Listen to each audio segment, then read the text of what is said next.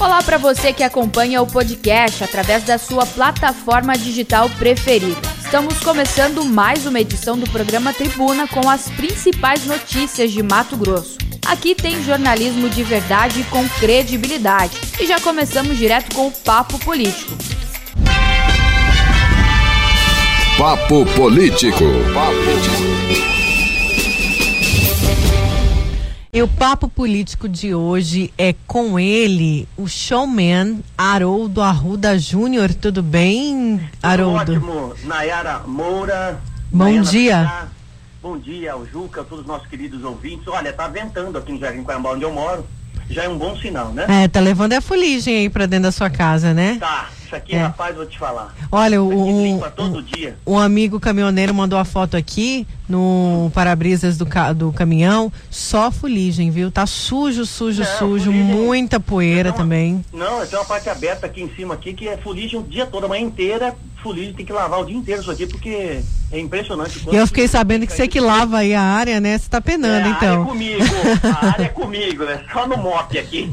Disse que ele é showman, ele apresenta, ele- ele faz é, o papo político aqui na rádio, tem o TikTok no, no Instagram, agora os filtros e ainda limpa o quintal de casa, hein, Não Juca? para, né? Juca Não vai aí impressionante. fazer uma aula com você. É. Mas brincadeiras à parte, daqui a pouco a gente volta aí com as participações dos amigos. Os caminhoneiros estão mandando muita mensagem aqui pra gente. As imagens são tristes, viu, Haroldo? Da, São- da situação tristes, da- de- das estradas. Região de Jaciara, Rondonópolis, Comodoro. Ontem, inclusive, recebi um vídeo na região de Comodoro que é impressionante. O sujeito teve que tá, teve que parar praticamente engolido com uma carreta eh, por conta da, do fogo, né? Eh, e o caminhoneiro realmente passando muita, muita dificuldade aí nas estradas do estado do Mato Grosso, tudo por questões de crime, né? Crime ambiental mesmo, Uhum. boa parte, a maioria é fogo eh, colocado mesmo, é crimino, de forma criminosa, né? É, vamos falar então de eleições. A gente tem falado bastante disso aqui, né? É, Setembro chegou e setembro é o mês de decisão de quem é o candidato de cada partido. Quem serão os candidatos às, prefeituras dos municípios e quem serão os candidatos a senadores e também vereadores. E o Patriota ontem, né, foi o primeiro partido ali na, na, na convenção para o Senado eh, a escolher e a confirmar o nome da Tenente Coronel, a Coronel, na verdade, Fernanda, que é do Patriotas e que conta com o apoio do presidente Jair Bolsonaro.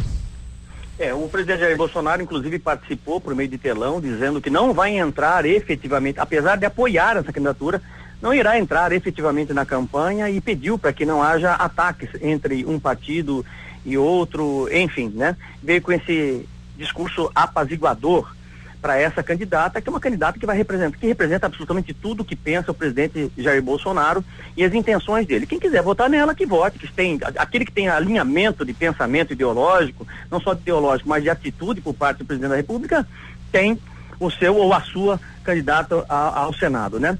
Mas é bastante importante, nós já vimos que tem algumas figurinhas novas, repetidas nessa corrida eleitoral, é, tanto para o Senado, tá, também como para a Prefeitura de Cuiabá, né? Os vereadores, nunca se viu tanto vereador comendo pastel e visitando feira, né? E passando nos bairros, gente, impressionante. Como que tem, inclusive eles revelam isso com uma boa assessoria de, de redes sociais, registrando o tempo todo, desde quando acorda até a hora que dorme, é de uma atividade impressionante o vereador nesse período de pré-campanha. Porque ele visita tudo, ele cumprimenta todo mundo, né? E mostra-se, de certa forma, alguém muito ativo e interessado com a comunidade. Infelizmente, eh, pelo menos nos últimos dois ou três anos da eleição, antes da, da- eleição, da pré-eleição, né? eh, nós não vemos esse tipo de comportamento. Pelo contrário, ele some absolutamente dos bairros e esquece da população, das pessoas que o elegeram, né? É um sistema que, a meu ver, eu já venho defendendo isso já há algum tempo, desde a última eleição. Não é democrático por natureza, né? A eleição no Brasil não é democrática, a partir do- a apesar do Tribunal Regional Eleitoral é, tentar é, de todas as formas agir, né? Porque é uma operação de guerra para eles isso. Não é fácil, é uma operação milionária. Gasta-se muito com eleição, gasta-se muito com eleição no Brasil, né? Você tem é, verbas partidárias, fundo eleitoral bilionário, você tem fundo eleitoral bilionário, você tem é, é, dinheiro público para realizar as eleições também de forma milionária, né? Mas assim mesmo, o sistema não é democrático por si só, porque num sistema em que os candidatos eh, não têm o mesmo tempo de televisão, não têm o mesmo tempo para poder divulgar as suas propostas, ele é completamente injusto, né? Completamente injusto. Ah, mas o sujeito, eh, ele, o, o candidato ao Senado, ele tem mais tempo de televisão porque ele está num partido maior. Isso é injusto. Todos os candidatos deveriam ter, de certa forma, o mesmo tempo para que eles pudessem expor as suas ideias. Isso eu acho que seria democrático, né? Mas nós não temos isso. Outro ponto importante: não existe necessidade alguma de se ter qualquer uma outra plataforma de divulgação que não sejam as redes sociais do próprio candidato, uma boa assessoria de imprensa que seja, né? E a TV aberta e o rádio e o jornal é o suficiente para que as pessoas pudessem, de certa forma, fazer as suas campanhas, né? Com um tempo absolutamente igual entre os candidatos. Ótimo, seria espetacular. Infelizmente, não é assim. Mas o que é que mais te preocupa, professor, com relação às eleições? É claro que nós estamos vivendo aí em meio a uma pandemia, né? Viver em meio a uma pandemia, o nó górdio, né? O nó górdio, górdio não, o nó górdio da questão, nó górdio, entendeu? É uma metáfora utilizada quando você tem um problema praticamente insolúvel, né? Um, um problema que é dificílimo de se resolver, você utiliza exatamente essa metáfora que é um impasse que ocorreu lá atrás com Alexandre o Grande e o imperador da Frígia, né? Eles não tinham como resolver uma situação e acabaram adotando esta, esta metáfora. Então, o nogódio da situação é exatamente como compatibilizar a legislação eleitoral, que está aí, está presente, com as normas sanitárias vigentes no período da eleição. Essa é a grande dificuldade que se tem. Você viu que já foram utilizadas, autorizadas as convenções partidárias, que ocorrem agora em setembro, mas você pode ter a convenção virtual, seria o ideal, mas você tem aí uma certa liberação por meio de decreto do governo do estado e da prefeitura para que você possa fazer eventos, né? Ninguém proibiu a questão da, da, da convenção partidária de forma presencial. Ah, mas só pode 100 pessoas, pode 200 pessoas, mas você sabe que certamente nós teremos aí muito mais pessoas, até porque o número de pessoas ele vai ultrapassar nas convenções presenciais, considerando sobretudo a necessidade de registro de presença de candidatos, isso é fato, os candidatos todos vão presencialmente, então você precisa fazer o registro da presença desses candidatos e dos membros das, das agremiações partidárias e ainda, somado a isso, os apoiadores. Então, vai ultrapassar com folga, né? Toda essa questão é, do número de pessoas que são, de certa forma, autorizadas, e você sabe que aqui no Brasil, infelizmente, a nossa cultura latina, tudo se dá um jeitinho, né? E como não vai ter ninguém para fiscalizar, e isso é essa é uma obrigação da Justiça Eleitoral, fiscalizar, para evitar, para intervir nessas possíveis aglomerações, né? Certamente nós podemos ter aí uma aglomeração e aí nós temos um problema gigantesco. Isso agora nas convenções partidárias.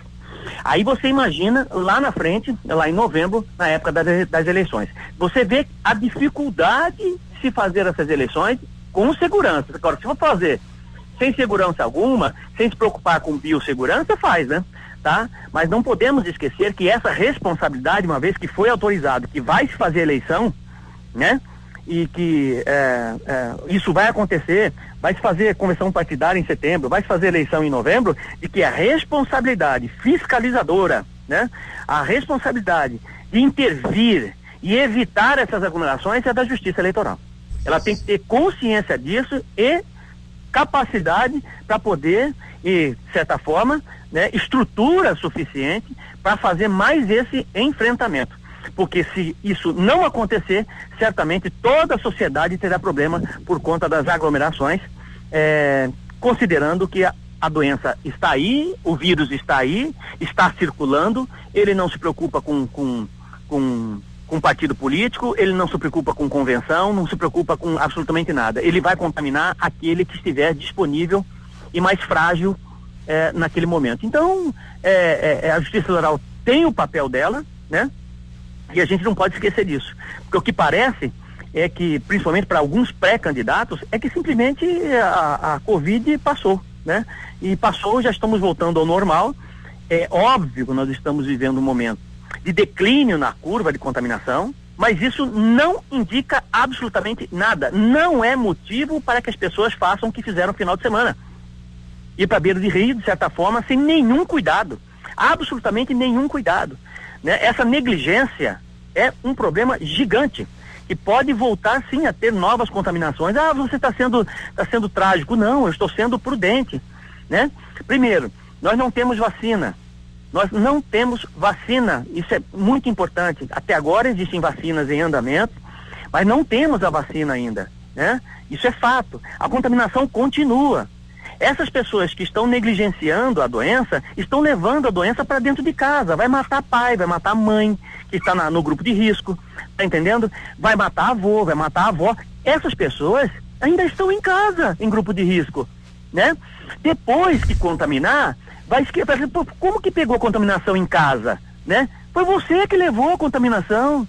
Você está entendendo? Então, essa falta de consciência, de responsabilidade civil, é que as pessoas é, é, não estão tendo, né? estão tendo essa falta né, de responsabilidade e precisariam ter um pouquinho mais de, de inteligência né, para poder lidar com esse problema. Somado a isso, você imagina uma convenção partidária, você imagina é, uma eleição. Na verdade. Tudo para reunir um monte de gente. Pois é, Haroldo, e o, os vereadores, os candidatos, né? Principalmente os candidatos a vereadores estão tendo que se reinventar literalmente, porque já tem a pandemia né? Tem a pandemia e já tinha uma rejeição muito forte para os vereadores que estão, uma boa parte dos vereadores que estão atualmente em Cuiabá, no, no legislativo cuiabano, uma rejeição muito grande. A gente tem relatos aqui de vereadores que começam a ser hostilizados. Então, é, é, eles estão tendo que se reinventar literalmente para fazer campanha.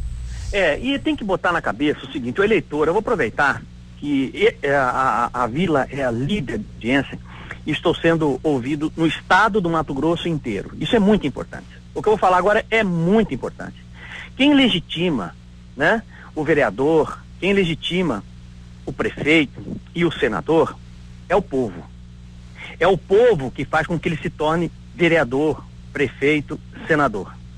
Não dá, não dá, não seja mais uma vez iludido. Primeiro que não venda o seu voto, né? Não seja mais uma vez iludido por aquele que não fez absolutamente nada. Nada por você, pela sua, sua comunidade, pela, pela sociedade como um todo, atividade como um todo. É muito importante que você eleja alguém que não tenha traços, que não tenha máculas éticas, que não tenha máculas morais, problemas com a justiça. Ah, mas ele tem quatro, cinco processos, não importa. Ele que resolve o problema dele com a justiça primeiro. Ah, mas ele é inocente, que ele prova a inocência dele que ele prove a inocência dele. Nós não podemos votar em bandidos. Nós não podemos votar em gente que não tem um histórico ilibado, uma vida íntegra, uma vida honesta. Isso é muito importante, independente do que ele vai oferecer para você. Se ele te oferecer um, uma, um, um, sacolão, pega o sacolão, não tem problema, você está precisando, pega o sacolão, mas não vota nele. Não vota nesse crápula, tá entendendo? Porque ele não está nem aí para você um dirigente, um vereador, um gestor público, um senador, um prefeito, ele precisa ser admirado. Você vai admirar bandido. Você não pode admirar bandido, do ponto de vista ético e moral. Tá entendendo? Então é isso que a população precisa entender, desde aqui em Cuiabá, onde eu estou, até lá no, na ponta da divisa com o Pará, para quem está me ouvindo agora. Não vote em bandido dê uma olhada na vida pregressa dele, veja se ele tem processos com a justiça, né? Ah, mas não foi julgado ainda, não importa, você sabe que esses caras são bandidos e jogam com a justiça. Eles sabem que a nossa justiça não é séria o suficiente para botar na cadeia. Nós temos processos de quatro, cinco, seis anos. Fique passagem a própria a, a Operação Sodoma, que, que, é, ameaçou prender um monte de gente e está todo mundo solto. Tá entendendo? Mas você tem um histórico. Você conhece quem é o candidato verifica, é fácil você consultar, consulte, vê se ele tem processos, dois, três, quatro, cinco processos. Você vai votar num cara desse? Tá entendendo? Ah, mas todos têm processo, não vota. Simples assim, vote naquele que você tenha consciência de que realmente possa te representar. Ele precisa ser admirado por você. Você vai admirar um bandido, você vai admirar um corrupto, você vai admirar um cara que bate mulher, por exemplo. Tem pré-candidato aí que bate mulher. Tá entendendo? Sabe que, tem, que, já cometeu violência contra a mulher? Tem pré-candidato que é pedófilo, cara. Já está sendo convidado, acusado de pedofilia. Tem pré-candidato aí de tudo quanto é jeito. Tá entendendo? E o sujeito vai votar nesse cara. Então você me desculpa. Você me desculpa. Se você vota num cara desse, que tem um perfil desse, um caráter desse, você é parte do caráter dele. Você pensa do mesmo jeito. Você é bandido da mesma forma. Tá entendendo? Então quando eu vejo assim, o sujeito reclamando, Poxa, mas aquele vereador não fez nada pro Carabá, aquele vereador é um bandido, rapaz. Ele teve 7, 8, 10 mil votos. Tem 10 mil votos. Você está entendendo? Foram 10 mil pessoas que votaram nele, que acreditaram nele.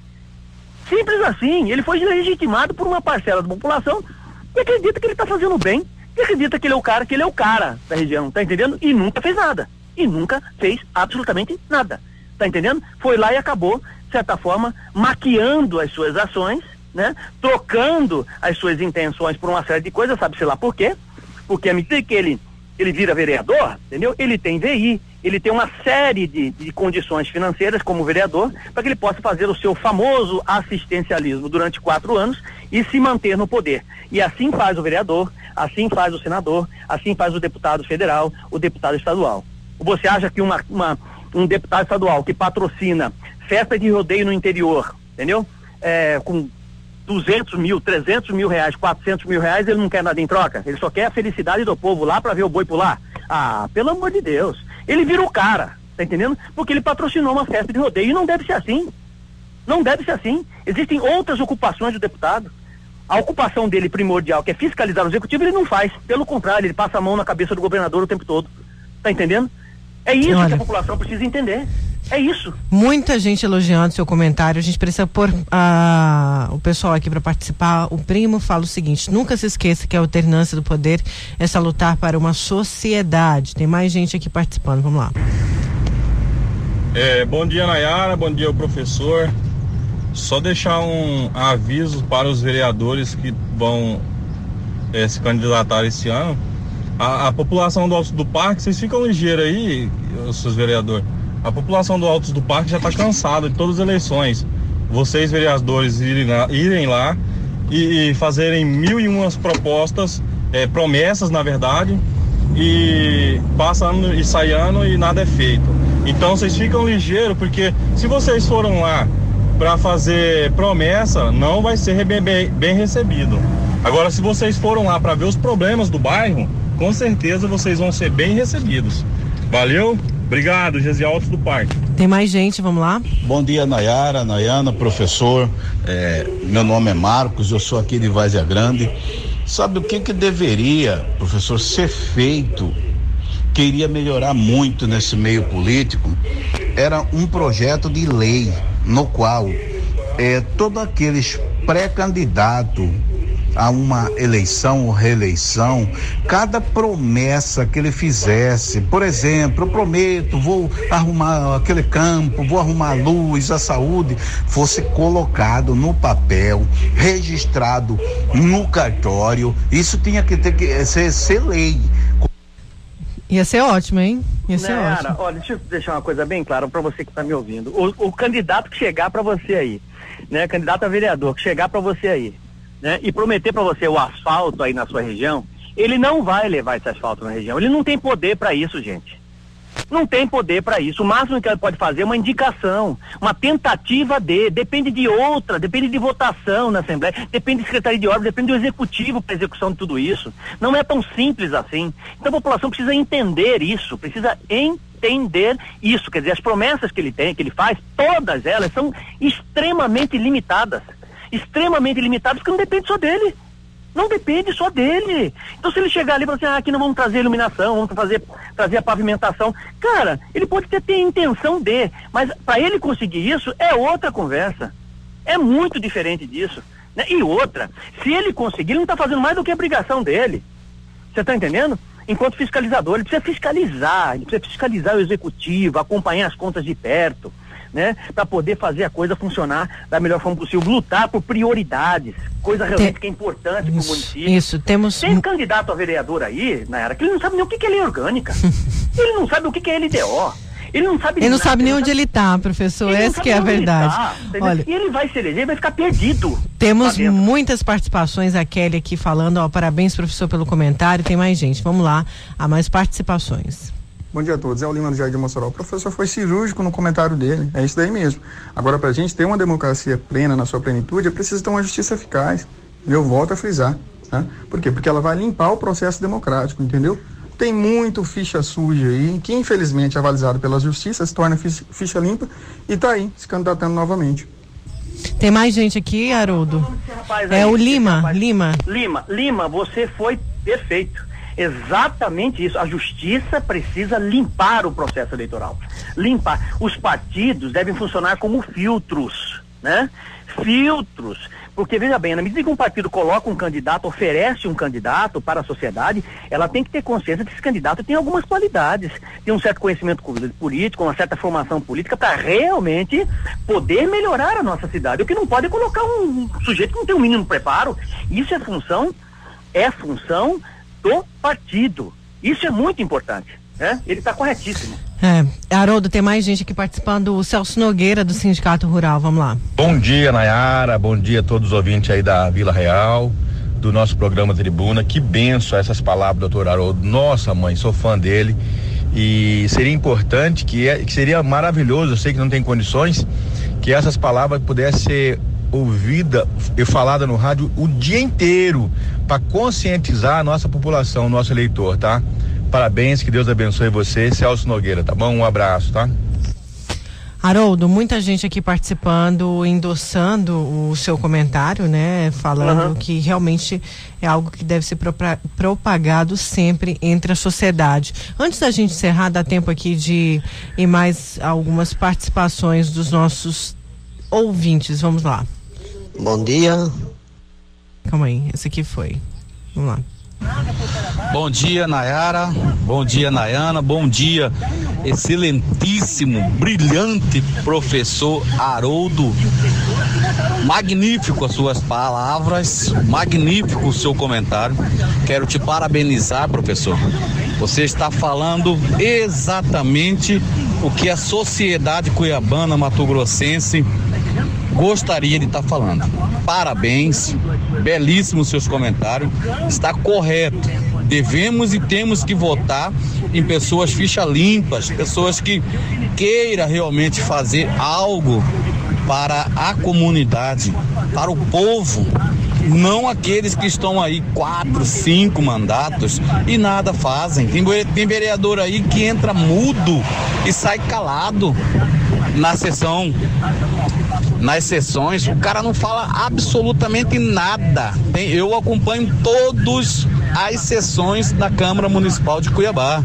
Tem vereador aí que entra mudo e sai calado, o cara não fala nada, nada.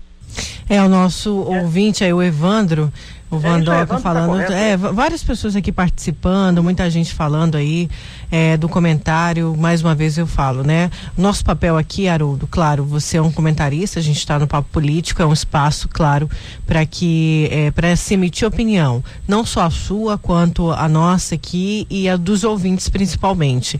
E cabe ao ouvinte escolher, né? A gente está aqui para ser um porta-voz. O tribuna vai fazer o trabalho de trazer os candidatos a, a senadores e os candidatos a prefeito gente não consegue trazer os candidatos a, a, vereadores, porque são muitos, se trouxer um tem que trazer todos, mas a gente vai fazer esse papel como imprensa, como sociedade, de informar, de deixar que é. cada candidato é, apresente a proposta e a população com o direito que, que é, é lhe dado de escolher, né? Como você é, falou, de escolher quem vai ser o representante do, do legislativo, do executivo municipal e os representantes do Legislativo Municipal e os nossos representantes em Brasília.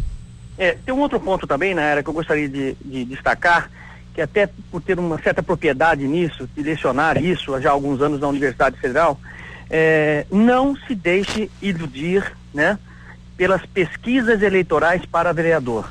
Elas não funcionam. Vou repetir elas não Ultimamente funcionam. nenhuma, né, Haroldo? Na verdade, tá? a população já não acredita tanto em pesquisa, né? Exatamente. A, a, a, a exemplo é. do que a gente teve nas eleições de 2018. Isso, exatamente. Não vá na onda, entendeu? Ah, eu vou votar no fulano porque ele está na frente. Esquece isso seu voto é uma introspecção, é uma análise que você precisa fazer, muito criteriosa, cuidadosa, para que você possa dormir tranquilo em casa. Falar, não, eu votei na pessoa que eu achava, independente se ele estava na frente ou estava atrás na pesquisa, que ele tinha todas as condições.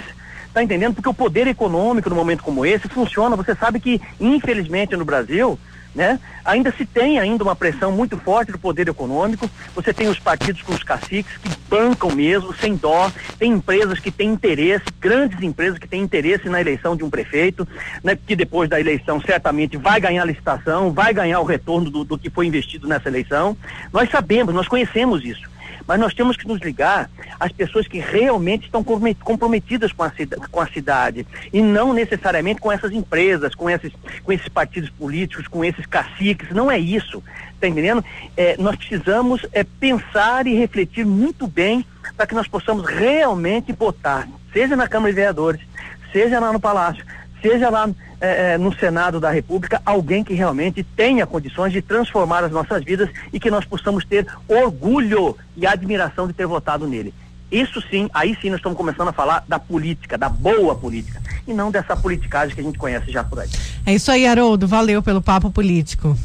Obrigado, Nayara, Nayara Moura. Obrigado, Nayana. Ao Luiz Vieira, que eu vi agora há pouco aí no. no, no como que chama lá? Cadeia no, no rádio, né? É, cadeia, é, cadeia neles na vila. Na vila, exatamente, né? E muito obrigado a todos. Não se esqueçam de assistir aí o Cidade Alerta, 1750. E é você hoje ainda no, no balanço?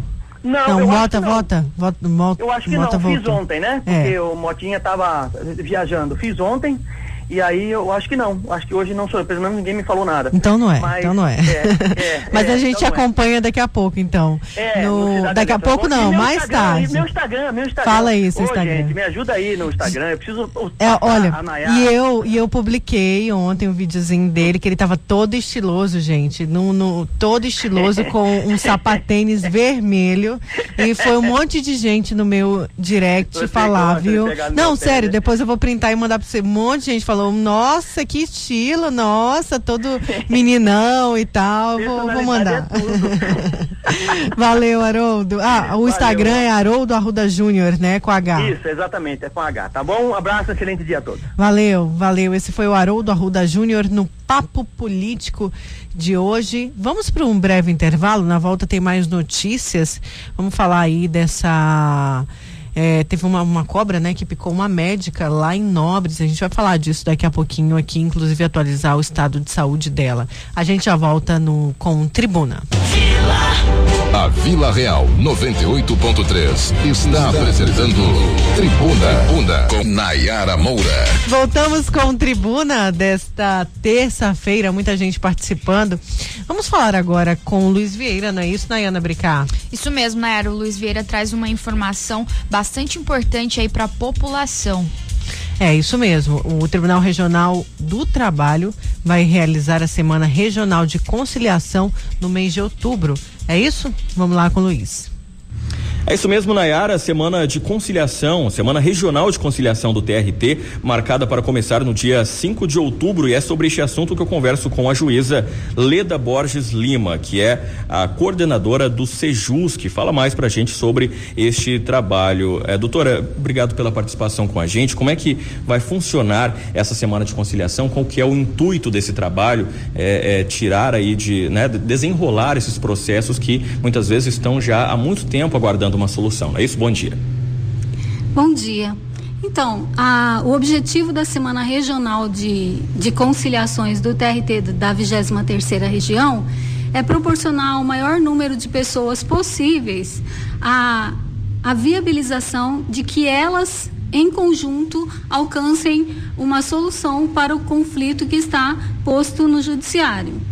Para isso, é todo, todos os anos acontece uma semana é, nacional né, de conciliação, mas é, nesse ano, por conta da pandemia, esse trabalho foi reduzido e é por isso que o TRT aqui na região resolveu realizar essa semana regional, até para ter esse trabalho mais é, acelerado nesse período, né?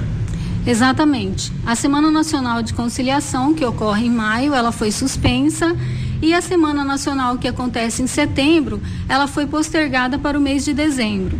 Então, em razão disso, para acolher o maior número de empregados e empregadores que buscam uma solução amigável dos conflitos, nós decidimos realizar, agora na primeira semana de outubro, uma semana regional de conciliação. Onde as partes podem é, requerer a inclusão do seu processo em mesa de negociação, independente da fase processual que esse processo esteja. São vários, várias é, é, situações que podem ser solucionadas durante essa semana de conciliação, né, doutora? Queria que a senhora falasse alguns exemplos para gente de processos que podem é, ter aí um, um caminho mais rápido a partir desse trabalho. Sim, os processos que podem ser remetidos a, ao SEJUSC, né? Para essa tentativa de conciliação, eles podem estar numa fase inicial, acabaram de ser distribuídos, podem ter sentença, podem já estar num grau de recurso, desde que a parte tenha esse interesse e manifeste o interesse perante o SEJUSC ou a própria unidade onde o processo está tramitando. Como que essas partes devem fazer para buscar esse trabalho, para manifestar esse interesse? A parte interessada, ela pode encaminhar um e-mail para o e-mail do Sejusc, que é sejusc@trt23.jus.br.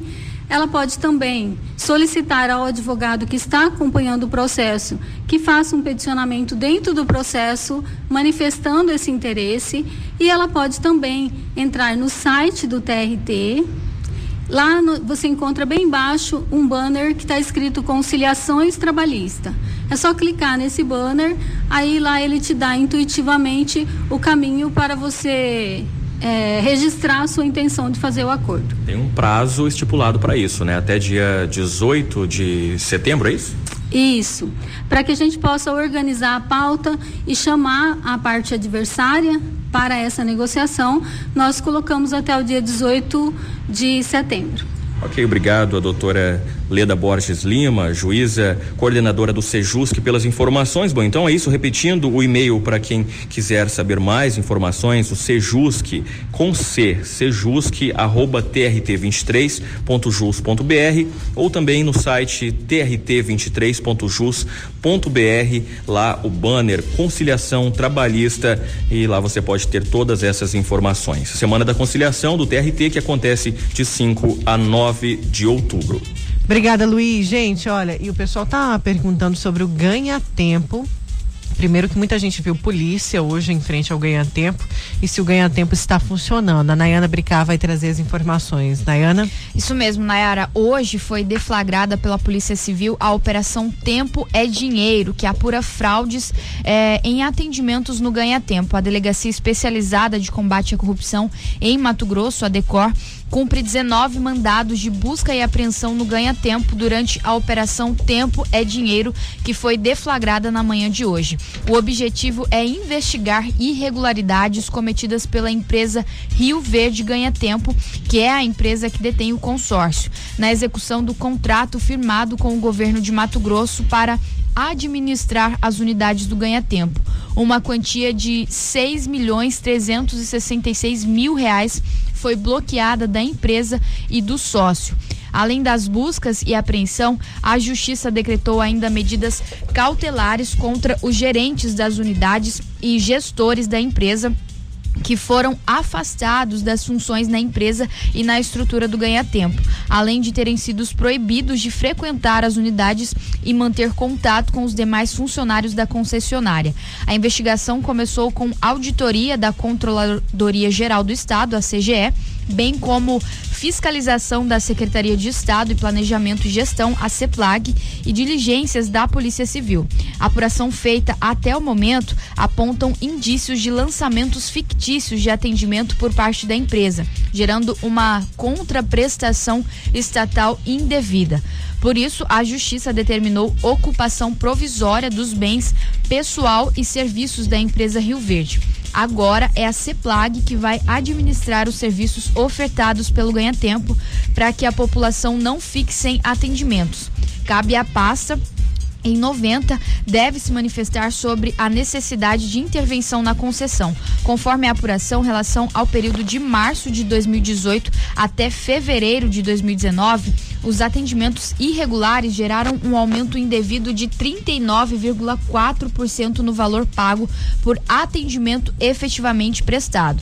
Fato esse que acabou resultando no bloqueio de mais de 6, 6 milhões de reais nas contas da empresa e também do sócio. Tudo isso foi determinado pela juíza Ana Cristina Silva Mendes, da sétima vara criminal de Cuiabá. Ao que tudo indica, esse foi o valor do prejuízo sofrido pelo Estado em razão dos pagamentos realizados pelos atendimentos falsos ocorridos entre março de 2010 e janeiro de 2020. A CEPLAG, então, deve apresentar ao juízo em até 60 dias um relatório apontando todas as irregularidades encontradas e a real extensão do prejuízo sofrido pelo Estado. Agora, em relação ao atendimento, atendimento, no, no ganha-tempo, Nayara, a CEPLAG informou o seguinte, que a unidade Ipiranga está funcionando normalmente e as unidades do interior do estado também. A Polícia Civil está na unidade do CPA realizando busca e apreensão de documentos. Então, na unidade do CPA, o atendimento por enquanto está suspenso. Certo, Nayana. É, então está suspenso só no, na unidade do Isso, do, do CPA. CPA. Tá. Nayara, antes da gente ir pro intervalo, ontem um ouvinte mandou pra gente é, é, informando sobre falta de água no bairro CPA 2. A gente entrou em contato com Águas Cuiabá e temos aqui uma nota que eles enviaram, na verdade, ontem, só que como enviaram, o tribuna já tinha é, terminado, eu vou ler essa nota hoje. Águas Cuiabá informa que o apontamento relatado pelo morador Raimundo Silva é uma situação que está sendo acompanhada juntamente com o órgão regulador. E como parte desse acompanhamento, foi realizada mais uma ação na tarde de ontem. A vistoria faz parte do plano de trabalho desenvolvido entre a concessionária e os órgãos competentes para normalizar o abastecimento na residência do senhor. Raimundo, na verdade. A Águas ainda agradece, né? E ressalta que é muito importante a população realmente comunicar todas eh, essas irregularidades, muitas vezes vazamentos, falta de água, e eles disseram que estão sempre à disposição disposição para atender e reforçaram ainda aqui os canais de atendimento. Tem o telefone 0800 646 6115 e tem o WhatsApp, que é o DDD 17 996 413259. Certo, Nayana. Deixei aqui as notícias é, do dia. Eu falei que eu ia falar sobre essa, essa questão da picada de cobra, né? Numa médica lá em Nobres. Vamos aqui então a essa informação. Olha, um vídeo registrou o exato momento em que a doutora Diene Salgo, conhecida também como doutora Fit, é picada três vezes por uma cobra jararaca de aproximadamente 2 metros durante um passeio em Nobres, que fica a 121 quilômetros de Cuiabá, no último fim de semana. Nas imagens é possível ver Diene aproveitando o banho é, de rio acompanhada de três pessoas. Logo em seguida, ela é surpreendida pelo animal que teria caído da parte de cima da cachoeira e começa a gritar. Todos se afastam rapidamente do local é porque tem uma pessoa que está gravando um vídeo no é, fundo. Coincidentemente, é. uma pessoa está gravando um vídeo, né, da cachoeira ali e ao fundo tá a médica com mais uma pessoa quando ela começa a gritar, né? Ela já está dentro da água, Ela está né? dentro da água, já lá embaixo da cachoeira, na queda d'água, e ela começa a gritar, né, pedindo socorro, é, porque nesse momento ela foi picada pela cobra. É, foi, na verdade, uma coincidência, né? A pessoa tá gravando um vídeo e aparecer a médica ali ao fundo. Pois é, e a, e a gente ouve os gritos dela dela também ao fundo e a cobra que caiu então da pedra e ela estava na água, é, Jane, a médica de Jane, foi ferida com picadas na região do olho queixo e braço. Ela foi rap rapidamente encaminhada para o hospital e precisou ser internada numa unidade de terapia intensiva. Segundo o boletim médico divulgado pela irmã da vítima é, ontem, né, ou na verdade hoje, o quadro de saúde da jovem é estável. O comunicado foi divulgado através do Instagram e a irmã também contou que ela está muito inchada nessa região, mas que é, o socorro foi rápido e que no trajeto ela ia vomitando sangue, enfim, é muito é muito forte, né? É, já precisou ser picada três vezes no rosto e a gente tentou aí conversar com o Sesc, o Sesc que cuida ali da da Serra Azul, né? É uma propriedade particular, uhum. inclusive muito bonita e bastante visitada. Ficou até um tempo fechado por conta dessa, dessa pandemia, né? A gente tentou contato com, com o SESC. O que, que eles falaram, né? É, a assessoria está redigindo uma nota e vai encaminhar para a gente tá bom? A nota ali da assessoria, o que, que, pode ter acontecido. O que a gente sabe é que o socorro foi realmente rápido. Olha, deixa eu dar um abraço, mandar um abraço aqui pro Daniel da Chácara dos Pinheiros, participando ligadinho aqui. Tem gente perguntando do Detran. Ó, já pode fazer o agendamento pelo Detran, é só entrar no site, tá? É, no site do Detran. Eu, eu estava tentando fazer esse agendamento mais cedo e não estava conseguindo horários bastante lotados, mas é só você entrar no detran.mt .gov.br fazer o agendamento aí para poder ter informações tanto da, da do IPVA, do, do, do, documento do carro, como também CNH. Vamos com informações do trânsito. Vila no trânsito. Oferecimento Locassim, a loja que vende e aluga. Mais de mil itens em ferragens e ferramentas para sua casa e obra. Avenida Beira Rio, 4110. Informações neste momento sobre as situações registradas nas estradas eh, que cortam Mato Grosso nesta manhã. Segundo a concessionária Rota do Oeste, durante o dia de hoje, as equipes atuam em obras e o tráfego está programado para operar no sistema Pare e Siga na região de Diamantino, do quilômetro 540 ao 550, também em um trecho de 3 quilômetros nas proximidades de Lucas do Rio Verde e também em um trecho de 4 quilômetros na região de Sorriso. A gente reforça você, condutor que segue pelas estradas, que mantenha a atenção redobrada neste dia de hoje, porque também aí em decorrência das queimadas há muita fumaça, o que pode também interferir na visibilidade. Mantenha a atenção, a velocidade reduzida e os limites aí atendendo, né, obedecendo a legislação de trânsito para assim evitar acidentes nesta terça-feira.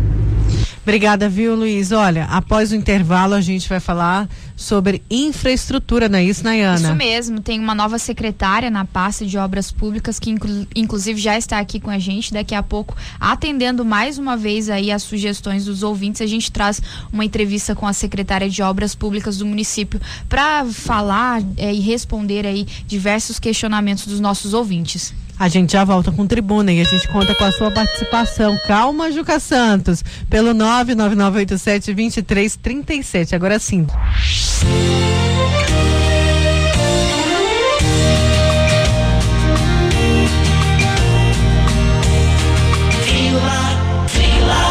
A Vila Real 98.3 está apresentando Tribuna Tribuna com Nayara Moura. Voltamos com Tribuna desta terça-feira, primeiro dia do mês de setembro, e vamos falar então de infraestrutura em Cuiabá. Você é o nosso convidado. Manda sua pergunta pelo 99987-2337. A gente conversa agora com a nova secretária de Obras Públicas de Cuiabá, a Silvia Andreato. É isso, Silvia? Bom dia. Bom dia, Nayara. Bom dia a todos os ouvintes. Ela é a nova secretária. Ficou no lugar do secretário, do ex-secretário Vander Lúcio, mas já era adjunta, já conhece bem ali ah, os trabalhos realizados pela Secretaria de Obras Públicas e conhece bem ali a pasta, né, secretária? Sim, a gente trabalha nos bastidores, né, na parte de, de planejamento e projeto e a gente está lá desde o, desde o começo dessa gestão. Certo, olha, tem muitas perguntas aqui, porque quando a gente fala de, de infraestrutura, claro, chovem perguntas. E às vezes as perguntas se misturam, é, os problemas se misturam com, com uma, uma outra pasta muito parecida com a sua, que é a de serviços urbanos. Mas daqui a pouco a gente fala mais. Primeiro eu quero começar porque você me falava no intervalo que tem um cronograma de obras nos bairros, né? Essas obras já estão em andamento, secretária? Nós estamos em fase de licitação de alguns bairros, né? E nós estaremos lançando mais, é, é, mais uns oito bairros, né? Que a gente vem trabalhando durante todo esse tempo. Na parte de planejamento e projeto, né? Então a gente vem preparando todo esse material. Pois é. Para a gente poder fazer a, a licitação. É, tem muita gente, uma, uma reclamação antiga, o pessoal fala o seguinte, olha, secretária, por que que começa, é, fechou um bairro X, aí começa numa rua, aí não dá continuidade na próxima, vai para outra, ou seja, sempre tem um problema final de que um bairro não foi todo asfaltado, que falta rua, algumas ruas a serem asfaltadas. Você segue é, é um cronograma que é definido pela engenharia? Isso, a parte de planejamento, os nossos projetos é, nessa gestão, to, todos os projetos saíram com pavimentação total dos bairros. E aí tem a parte da execução, né? Que a empresa vai administrando a obra conforme o cronograma, né? Uhum. Olha, tem muita gente já participando. Eu vou dar voz aqui aos ouvintes. Os ouvintes vão cobrar promessas, mas olha, é, a secretária é nova, tá, gente? Vamos ajudar aqui, porque o, o secretário, o ex-secretário Vander Lúcio prometeu muito, viu, secretária? A senhora sabe disso. Era de junta dele, ele fez muitas promessas. Vamos aqui com a participação dos nossos ouvintes. Olha aqui. É, o Júlio, ele fala o seguinte. É, gostaria de saber da secretária. Foram trocados os pontos de ônibus no Morro da Luz. Os pontos têm um lugar marcado para cadeirantes. Mas se você olha, é, só tem buraco ali, tem um ponto elevado para o acesso de carros. A lógica é que antes de instalar as coberturas teria que se trocar também o contrapiso. É, eu sei bem do que ele está falando, ele fala, Naira sabe do que eu estou falando. É, então, por exemplo, a Secretaria de Mobilidade Urbana está trocando ali os pontos. Mas não é só a troca né, do ponto efetivo, é toda a estrutura que tem ao redor. E o Júlio, ele fala é, exatamente ali do ponto do Morro da Luz e falando dos buracos que tem, que acaba dificultando o acesso, por exemplo, Sim. do cadeirante. Sim, se for a parte de calçada, é a uhum. Secretaria do, de Serviços Urbanos, né? Mas eu vou pedir para minha equipe dar uma olhada lá para a gente poder estar tá resolvendo essa questão aí. Certo, Júlio, a gente a secretária vai passar e você manda aqui pra gente que a gente vai cobrar se, se foi arrumado. Vamos aqui a, a, mais participação dos nossos ouvintes via WhatsApp, tem muita gente participando, muita gente com problema de bairro. Vamos então, a gente que conversa com a nova secretária de Obras Públicas de Cuiabá, a Silvia Andreato. Vamos à participação só, só, lembrando que é a secretária de Cuiabá, viu? Tem gente aqui mandando é, mensagem de Vazia Grande, só avisar que o assunto é da Secretaria de Obras Públicas em Cuiabá. Vamos lá. Nayara, bom dia, bom dia, secretária.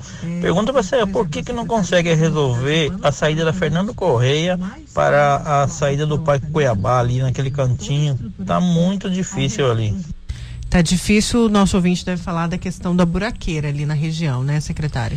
Hum, eu acredito que a gente fez um, um, um recap agora da Fernando Correia, né? É, eu não sei. É, Às vezes com gente... um trecho, porque foi o que eu falei, né? O ouvinte ele cobra muito essa continuidade da obra quando ela é feita, não só na avenida, mas também Sim. fazer nas adjacentes, como no bairro, fazer em todo o bairro. Sim, eu vou pedir para minha equipe dar uma, uma olhada lá para fazer o levantamento. Continua a cooperação tapa-buraco, secretária? O tapa-buraco é uma, é uma operação contínua, né? E como que é solicitado? Por exemplo, temos aqui um ouvinte, no bairro dele tem muito buraco, a rua dele. Como que ele faz essa solicitação e qual que é o tempo de, de, a de gente tem demora? uma programação anual disso, né, Nayara? E como é, como eu disse, ela é, é, é um serviço que não, que não para o ano inteiro a gente tá, vai atendendo. E nessa época vai dificultando cada vez mais, mas a gente tem atendido todas as solicitações. Eu sei que a demanda está gigantesca. Nós não estamos medindo esforços para atender todo mundo. Uhum.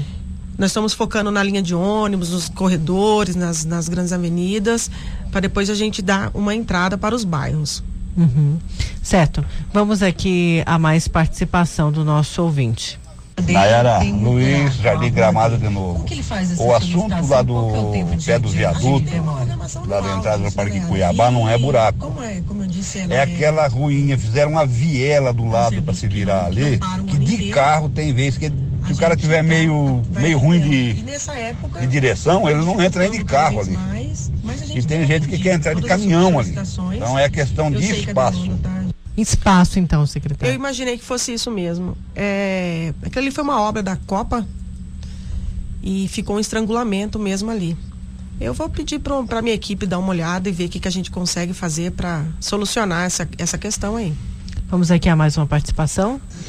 Bom dia, Nayara. Bom dia, secretária. Secretária, nós tivemos correr outro problema sério na chegada em Cuiabá, para quem, principalmente para quem está chegando nunca veio na cidade, é a questão de placa ali naquele elevado do Tijucal, né? As placas que tinham ali caíram, né? Tanto na ida como na vinda, né? Então, é, tá muito ruim. Então a pessoa fica meio perdida ali, né? Quem é daqui já fica perdido, imagina quem é de fora, né? Não sei se é o DENIT, se é a prefeitura, mas deveria ser melhorado essa questão aí, tá? Bom dia, Pois é, placa é com a CEMOB, não é? É, com a CEMOB. Mas é possível passar isso Sim, para com eles? certeza. Porque deixa ali Melhorar a, a a via novinha, bonitinha, mas É, tem que ter sinalização. sinalização, tá? Vamos a mais participação. Alô, Nayara, aqui é Daniel da Chácara dos Pinheiros aqui no Cochipó. Fazer uma pergunta à secretária. Aquele trecho que dá acesso a Santo Antônio, ali para Cuiabá, tá muito ruim mesmo, mas toda vez que você entra em contato, a prefeitura alega que ali é uma rodovia federal, né? Federal, estadual, é, e a prefeitura não pode fazer nada. Outra coisa, se pode, ela pode dar uma atenção ali, e outra coisa, em vez de fazer o projeto tapa-buraco, por que não elimina buraco? Faz o negócio certo logo, não precisa ficar remendando o asfalto. Tá ok, Nara? Se ela puder responder, agradeço. Um bom dia abençoado a todos vocês aí. Pois é, o, o ouvinte fala dessa questão do, da operação Tapa Buraco, mas não é. Com, com que é feito pra gente, pra gente entender bem, secretária? A gente tem atendido. A gente tem atendido com a, a operação Tapa Buraco para manutenção das vias, né? Eu vou, eu vou dar, eu vou pedir para a equipe lá dar uma olhada, ver que situação que é, que lugar que é. E se for da nossa pasta, nós vamos, nós vamos solucionar sim. É, a gente tinha, eh, quando, quando a, a gente tem essas reclamações, tem esse entrave, né? Do Sim, que é que de é- de pasta. cada pasta. Mas são pastas que têm que andar cada vez mais juntas, né? Por exemplo, Sim. Secretaria de Mobilidade Urbana Secretaria de Serviços Sim, mas a gente, a gente, a gente é, se comunica muito bem com relação a isso. A gente trabalha em parceria. Tem mais participação aqui, tem pedido aqui dos nossos ouvintes. Vamos lá. Bom dia, secretária. Bom dia, Nayara. Bom dia aos ouvintes tribuna. Oi, Nayara. Pergunta para a secretária aí que nós estamos com problema de, é, de uma boca de lobo aqui na rua Osório, Duque, Duque Estrada. E o Araés inteiro tá todo emburacado. O único asfalto que foi feito foi no projeto Cura aí, do prefeito Rodrigues Palma. Gostaria de perguntar para a secretária se ela podia resolver esse problema desse, dessa boca de lobo que está entupido, lotado, a água transbordando na Osório Duque Estrada. E problema do asfalto aqui no bairro do Araeste, certo? Volto a repetir, nós tivemos asfalto aqui só no tempo do prefeito Rodrigues Palma. De lá pra cá, nem tampa buraco, não tivemos aqui hoje os asfaltos das principais ruas da Oraeste, como João Carlos Pereira Leite, Ministro João Alberto, eh, desembargador José Mesquita e a Galgo Coutinho, certo? Essa e a Lírio de Matos, essa rua estão tudo emburacadas, secretária. O que, que a senhora pode fazer para nós aqui no Araés aqui? Bom dia, José Benedito da Cruz Araeste. Obrigado, Naera. Obrigado, Gil. Secretária. É, bom, a gente vai. Eu, eu vou dar uma olhada como é que tá a programação, mas é para estar na programação sim. O Araés, Lá, cronograma. São quantos bairros, secretária, desse, de- dessa operação que começa agora, na verdade, desse cronograma do asfaltamento? Não, na verdade, assim, nós- é ele tá falando de boca de lobo e Aham, tapa-buraco, é. né? Uhum. Então, assim, nós vamos cuidar para que o bairro Araês seja, seja É, ele fala de algumas com- ruas que nunca foram asfaltadas, ou então tem muito tempo que não foram Sim, asfaltadas. eu tenho que dar uma olhada o que, que a gente tem planejado lá para Araês. Eu não vou ter isso agora. Tá, vamos aqui a mais uma participação? Mas, mas assim, é, nós vamos, nós vamos atender É, ele vocês fez o aí, pedido, viu, é, gente? Nós vamos atender o pessoal aí do Araês, daqui tanto do- com a boca de lobo quanto com atendimento com, com É, a operação a gente, a Tapa gente Buraco. sempre faz assim, é, a gente vem para os pedidos e depois a gente traz a secretária para falar o que, que foi cumprido. Vamos aqui a mais participação. Bom dia, Naera. Eu gostaria de perguntar para nossa secretária por que motivo essas bocas de lobo têm quase um palmo de profundidade e ninguém toma, toma providência. Porque em todos os locais tem até a máquina para elevar isso aí e deixar igual. Agora faz uma, coloca o asfalto beleza e deixa um buracão no meio. Todo lugar tem essa, essa boca de lobo com buraco. Bom dia, Willer. Secretária. É, eu vou, é assim, eu vou pedir para a equipe dar uma, é, me, me, me informar por que isso acontece, né?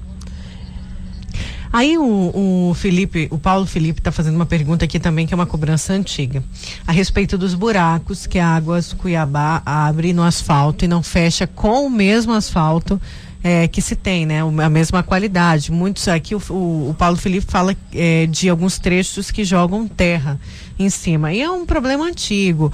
Na época do secretário Vanderlúcio, ele falava: olha, a gente está tentando reunir com a Águas Cuiabá para ver o que, que eles podem fazer. Aliás, que eles têm que, ter- que terminar o trabalho que foi feito. A gente entende que é um trabalho de melhoria, mas é preciso fechar do jeito que estava, né, secretária? Sim, com certeza. A gente tem estreitado bem é, com relação a, a- a atendimento, né? Desses buracos que são abertos. e que a Águas Cuiabá ela teria que fechar em no máximo três dias. O que a gente tem feito foi assim, a gente pediu um cronograma para Águas Cuiabá para ela é, nos apresentar de que forma ela iria nos atender. Ela me, ela, ela me passou o seguinte semana passada, que até agora, começo de setembro, na primeira quinzena de setembro, é, ele estaria atendendo toda essa demanda reprimida aí. Por conta, eles me informaram que era é, por conta de, de é, contratação de empresa deles lá e, e, coisa, e coisa mais. Porém, me falaram que até que, é, a primeira quinzena de, de setembro, essa demanda reprimida estaria resolvida. Certo, foi uma promessa então da Águas Cuiabá. Da Águas Cuiabá, sim. Até a primeira quinzena? Até a primeira quinzena de tá. setembro. Então a gente ainda tem aí até o dia 15 para cobrar sim. da Águas Cuiabá. Vamos aqui a mais participação dos nossos ouvintes via WhatsApp. A gente conversa com a nova secretária de Obras Públicas, a Silvia Andreato. Vamos aqui a participação do ouvinte. Bom dia, Nayara. Bom dia, secretária. Eu sou o Alessandro Augusto aqui do Altos do Parque 2. É, secretária, eu convido a vossa pessoa a vir até o bairro Alto do Parque 2.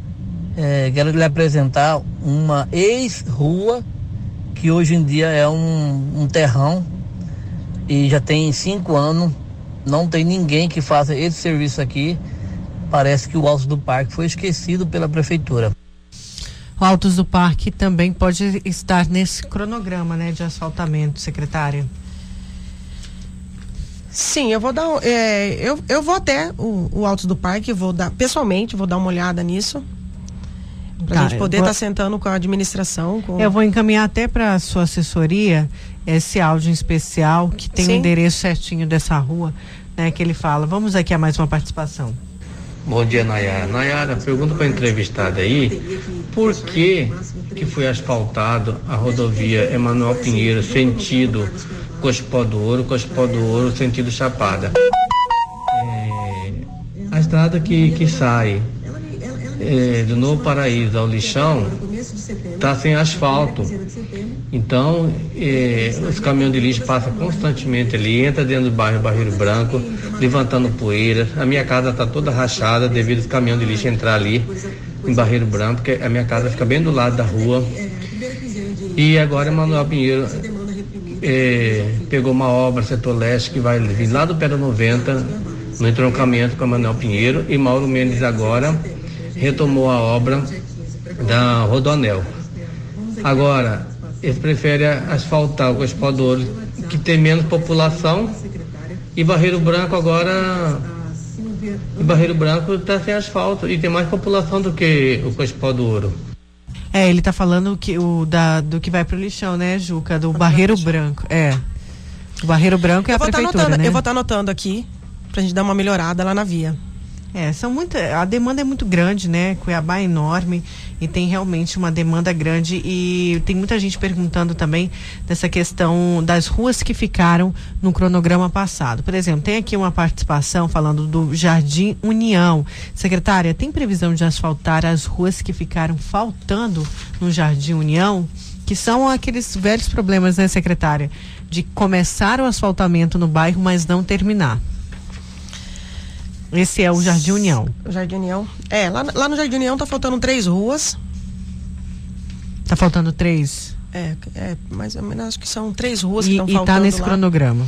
Não, a empresa está contratada lá, né? E aí nós estamos, é, notificamos a empresa para que ela retome, para que ela conclua a obra, né? Dentro uhum. do cronograma e do prazo esti, esti, é, já certo. definido. Aham. Olha, a gente vai encerrar, secretária. Eu tenho várias coisas aqui que a gente vai passar, várias demandas que a gente vai passar para a assessoria. A secretária está com um cronograma grande de asfaltamento.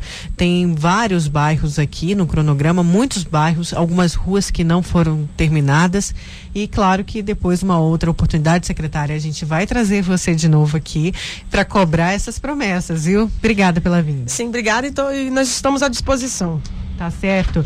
A gente conversou então com a nova secretária de Obras Públicas de Cuiabá, a Silvia Andreato.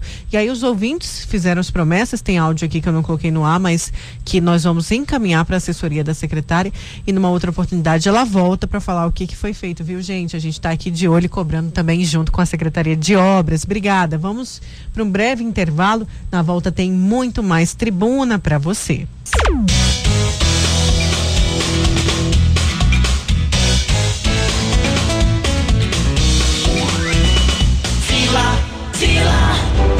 Vila Real 98.3 está apresentando Tribuna Bunda com Nayara Moura. Voltamos com Tribuna desta terça-feira, dia 1 de setembro, primeiro dia aí do mês de setembro. Olha, só falar aí para os nossos queridos ouvintes, principalmente quem está nas ruas nesse momento dirigindo, os caminhoneiros também nas estradas. Muita fumaça, tá, gente? Umidade relativa do ar também baixa. 35% e a tendência é diminuir cada vez mais, então beba muita água e atenção redobrada. Se não se sentir seguro em continuar, pare aí de preferência num posto de apoio. Vamos com o Luiz Vieira, que o Luiz Vieira vai trazer informações dessa operação que acabou é, dando de novo para o Estado, né? A Isso, concessão ele está acompanhando a coletiva de, tempo. de imprensa na operação na Polícia Civil da operação Tempo é Dinheiro. Luiz Vieira está ao vivo com a gente. Luiz, uma operação que traz prejuízo milionário para o Estado, né? Bom dia novamente.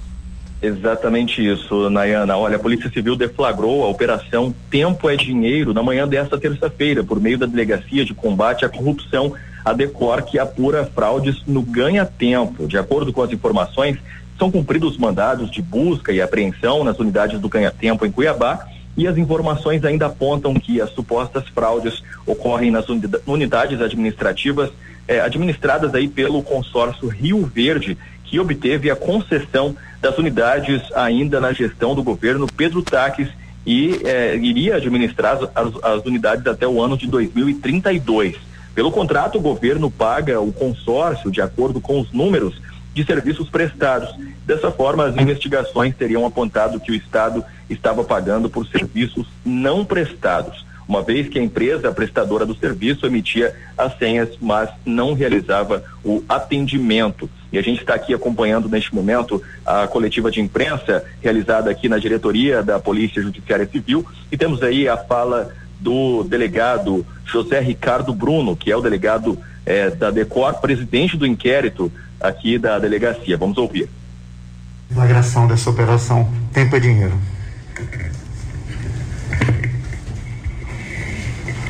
Pessoal, bom dia. É, hoje, pela manhã, é, foi deflagrada a Operação Tempo é Dinheiro por parte da DECOR, aqui no município de Cuiabá, também no município de São Paulo, Sinop, Rondonópolis, Cáceres e Barra do Garças. Tá?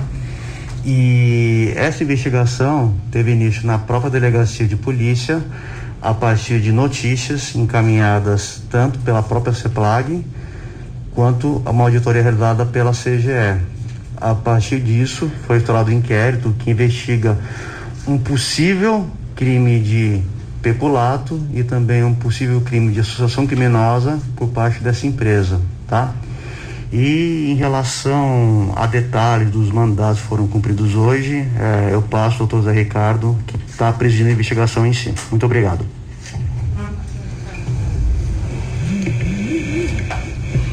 Bom dia, obrigado pela presença de todos. Como já foi bem pontuado pelo doutor Eduardo, né? Essa investigação, ela reuniu elementos ali de três frentes distintas, né? Então, quando nós iniciamos lá no começo do ano essa investigação dentro da delegacia, né, no âmbito criminal, já havia processos de fiscalização muito sólidos dentro da CGE e da própria Secretaria de Planejamento, que inicialmente né, foi um contrato feito dentro da, da Secretaria de Assistência Social e depois a gestão passou para a CEPLAG.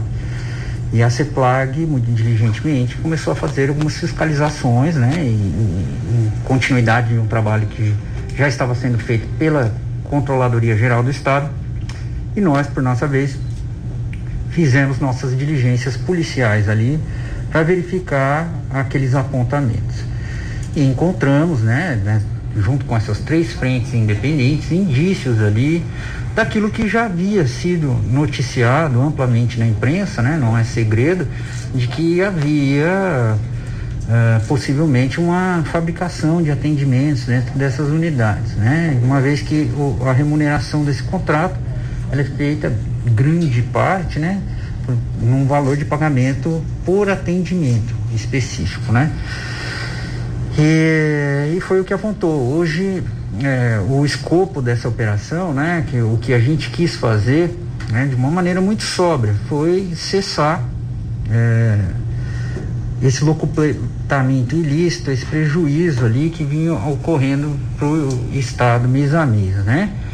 É, não, então foram cumpridos esses mandados de busca, buscando ali elementos, né, afastamento de, de alguns gestores e o bloqueio de alguns valores que é compatível com o prejuízo calculado tanto pela CEPLAG quanto pela CGE, né, daquilo que se pôde apurar.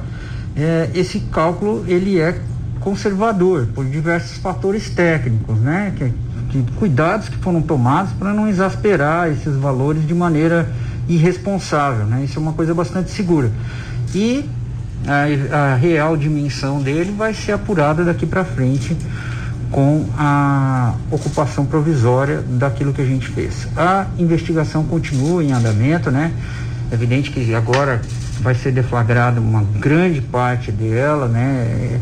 É, não estamos aqui fazendo um adiantamento de, de, de, dizendo isso ou aquilo, né? A gente vai terminar e apurar esses fatos. Tudo que foi feito foram com indícios bastante relevantes dessas práticas criminosas, né? E agora a investigação continua. Luiz. Bom, você ouviu aí a fala do delegado presidente do inquérito, o doutor José Ricardo Bruno, e só reiterando a abertura feita pelo doutor Eduardo Botelho, delegado titular também aqui da Decor, sobre eh, esses, essas primeiras informações que estão sendo apuradas e já divulgadas da Operação Tempo é Dinheiro. Temos também a fala do secretário da CEPLAG, a Secretaria de Estado de Planejamento e Gestão, Basílio Bezerra, ele fala inclusive que agora, é, após essas, essas informações que já estão sendo apuradas sobre a prática de crime, é, essa administração do ganha-tempo passa já a ser realizada pelo próprio Estado. Vamos ouvir a fala do secretário. Bom dia a todos. Em relação à parte que cabe à gestão do contrato de de concessão dos serviços do, do ganha-tempo, por força da decisão judicial que já foi abordada aqui pelos, pelos, pelos doutores, a CEPLAG, eh, em nome do governo do estado, passa a partir desse momento a assumir as atividades do, das sete unidades do ganha-tempo. É, obviamente que a gente está, né, vai preparar uma, uma, uma, um plano de ação nesse sentido, já, já estamos trabalhando nisso para que o Estado não tenha, ou a população não tenha prejuízo algum dos serviços prestados nessas unidades. Até porque a gente sabe que existe uma comoção social nesse sentido, né? diversos serviços públicos são prestados quase que unicamente dentro de algumas unidades do ganha-tempo e o governo do estado, obviamente, não poderia se furtar de, de manter uma ação firme e responsável no sentido da manutenção desse serviço. Luiz. É, e a gente tem também, também faz parte da mesa aqui na, na, na coletiva de imprensa, o controlador geral do estado, Emerson Hideki, que também falou sobre é, os trabalhos a partir de agora. Vamos ouvir. Que levaram a história sobre o inquérito policial, eu passo a palavra para o doutor Emerson.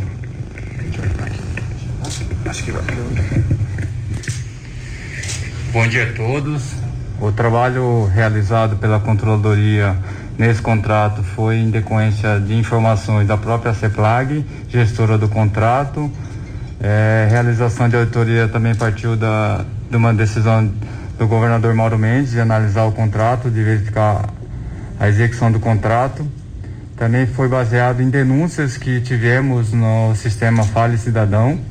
Levantamos essas informações de denúncias e a partir dessas informações, tanto da CEPLAG é, tanto do sistema Fale Cidadão de Denúncia e como determinação do governador Mauro Mendes, nós procedemos à realização de auditoria e identificamos algumas inconsistências no, na execução do contrato. Né? E a partir dessas é, inconsistências, encaminhamos para ao, os órgãos competentes, tanto a CEPLAG quanto a Polícia Civil, que culminou nesse trabalho é, dessa operação nessa data de hoje.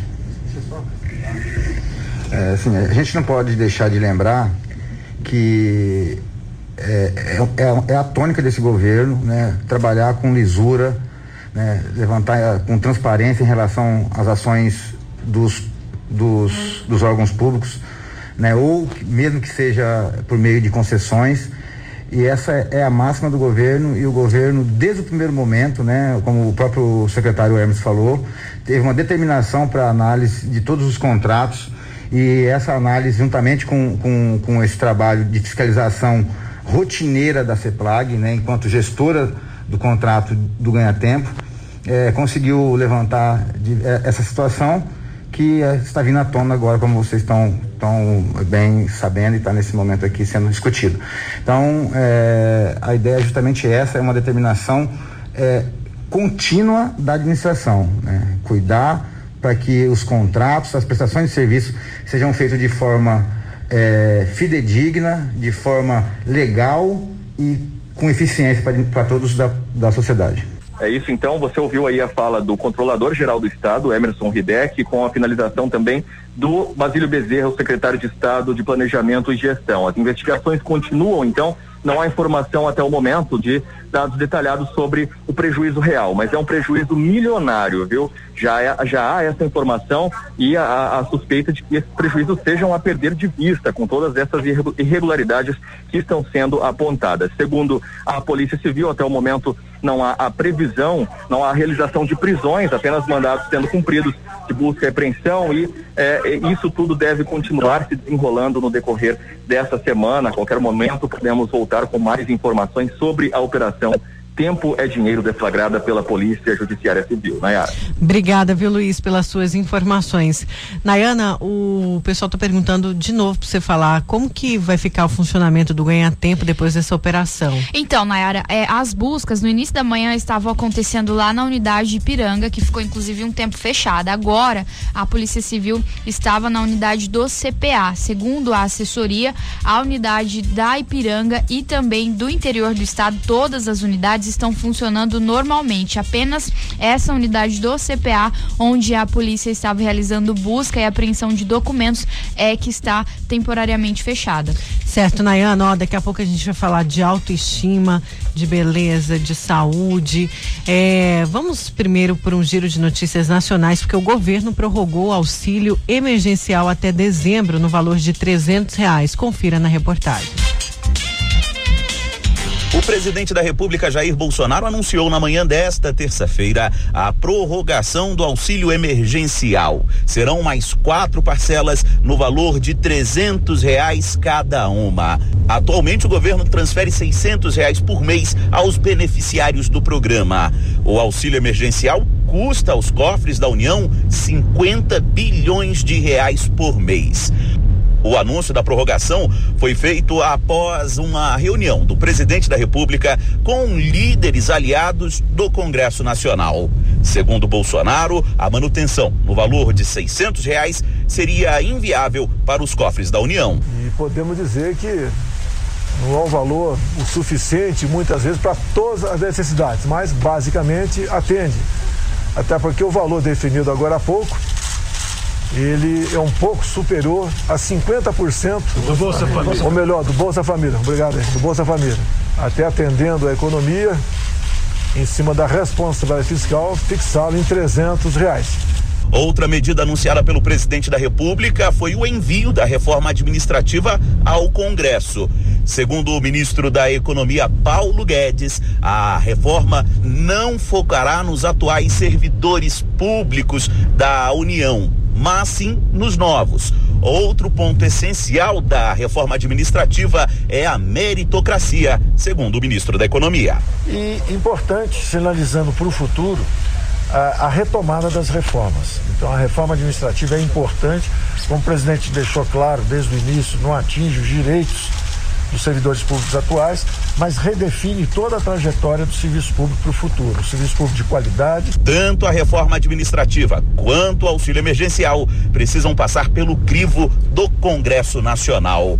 A prorrogação do auxílio terá o foco dos deputados e senadores e deve ser aprovado até o fim da próxima semana. Agência Rádio Web de Brasília, Yuri Hudson. Voltamos com o Tribuna e vamos falar agora de autoestima, né? A gente está vivendo momentos assim difíceis e aí a gente vai falar um pouquinho disso. Com essa certeza de novos tempos, neste novo normal, você deve ter sido convidado a olhar mais para a sua imagem, né? Para dentro da sua alma também, olhar mais no espelho. E aí a doutora Nayara Ceruti, que, com quem a gente vai conversar agora, já é uma parceira que a gente é, sempre conversa com ela, ela faz uma pergunta e eu vou pedir para ela responder agora essa pergunta aos ouvintes. Já, já pensou como aquilo que você enxerga vai impactar a sua alma? Doutora Nayara Ceruti, bom dia, seja bem-vinda. Bom dia, pessoal, tudo bem? Um ótimo dia aí para vocês. Tudo ótimo, tudo ótimo, graças a Deus. A gente conversou é, algumas vezes durante essa pandemia, né, de como que estavam sendo é, as procuras por atendimento para melhorar é, o rosto, para melhorar o corpo e como isso resgata a autoestima, principalmente nesse momento. E a gente tem que falar disso também, né? Um quanto é importante você também cuidar dentro para fora, né, doutora? Então, aliás, até a última vez, né, que eu estive aqui no programa, a gente falou muito de como esse momento da pandemia fez as pessoas se observarem mais, não só por ficarem mais sozinhas em casa, é, muitas vezes sozinhas mesmo, isoladas, sem a presença de amigos, sem poder sair, então começaram a se olhar mais. E nesse momento começaram a perceber que poderiam realizar melhoras estéticas e que isso é, é a partir a partir do momento momento que a pessoa tem esse cuidado, é, começa um processo de transformação interno, no qual há uma melhora na autoestima, há uma melhora em tudo, a, em tudo ao seu redor. Porque a partir do momento que a gente começa a estar bem conosco, a gente começa a refletir isso em todas as áreas da nossa vida. É, isso é importante, né? E a gente direto recebe aqui manifestações. Quando a gente fala de, de tratamento estético, o pessoal acha que é só mulher que busquem, não é verdade. Quantos homens aí cuidam da saúde, querem estar bem também, não só para a gente não quer estar tá bem para o outro, só a gente quer estar tá bem para a gente, né? Poder viver plenamente, isso é importante. Sim, lá na clínica eu tenho, eu atendo muitos homens, né? Os homens procuram bastante, porque eles perceberam que não é só o fato de estar belo, mas eles querem também envelhecer bem, querem chegar numa idade mais madura com uma aparência jovem, então, por isso, eles, eles sabem que isso é possível, sem cirurgia plástica, com procedimentos completamente indolores, e eles têm buscado. É, eu ia falar justamente disso. Antigamente, é, a, a, essa transformação no rosto, principalmente só se podia quem tivesse muito dinheiro, que ia ter que passar pela famosa faca, que o povo falava, ah, ela passou pela faca, ele passou pela faca, tem que passar pela faca. E hoje não precisa mais disso, não precisa ter corte nenhum. É, hoje em dia, com a harmonização facial, vários procedimentos estéticos, eles foram, eles podem ser abordados para alcançar o rejuvenescimento e a beleza sem o paciente se submeter a procedimentos cirúrgicos, anestesia geral, um longo período de recuperação. Então, hoje em dia está muito mais fácil e muito mais acessível poder se cuidar e ficar mais bonito. Isso mesmo, né? Eu estava vendo falando de harmonização que ganhou assim, claro, vários adeptos, mas eu vi uma pessoa que foi transformada, que é a mãe do Neymar. Gente, eu vi uma foto dela. Eu tava eu não tava sem som a TV e eu vi em algum lugar que eu estava comendo, eu parei para olhar o tanto que transforma, né? O tanto que transforma e como isso deve resgatar a, autoestima dessa pessoa, principalmente nesse momento de isolamento. É um momento que a pessoa precisa se renovar também. Precisa. E assim, tudo que a gente vê reflete no nosso interior. O que eu vejo no espelho reflete no meu interior. Se o que eu olho não me agrada, automaticamente já cria um sentimento de tristeza, de é, dúvidas, de desânimo, porque eu não gosto do que eu vejo, a minha imagem não me agrada. Então a gente precisa tratar, melhorar isso, porque é, já está tão difícil, né, Nayara? Esse, Nossa, esse demais. período, esse ano, quantas coisas estranhas acontecendo. Então a gente precisa buscar meios para nos se sentir melhor, seja com um, um mimo diário, seja cuidando da beleza. As pessoas precisam fazer Fazendo mais esse coisas que né? gostam porque já já está muito difícil esse período esse ano quanta coisa difícil vem acontecendo né Agora, a gente sempre fala do emagrecimento como um todo, né? E daí tem gente que fala, olha, eu posso ficar magro que for, mas meu rosto continua redondo. Mas é possível emagrecer o rosto também, doutora? Sim, tem pessoas que mesmo no seu peso ideal ainda apresentam um rosto que a gente fala um rosto de lua cheia, um aspecto mais redondo. Então, para esses casos em que a pessoa tá no seu peso ideal, mas ainda sente um rosto infantilizado, porque o rosto é muito cheio, muito gordinho, a gente pode sim realizar procedimentos para deixar a face mais magra. Uhum.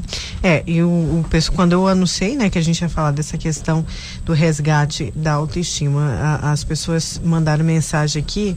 Tem aqui a Luana falando o seguinte, olha, é, mas é, tem gente que acaba exagerando muito e ficando é, outra, virando outra pessoa. As pessoas também têm que ter essa noção, né?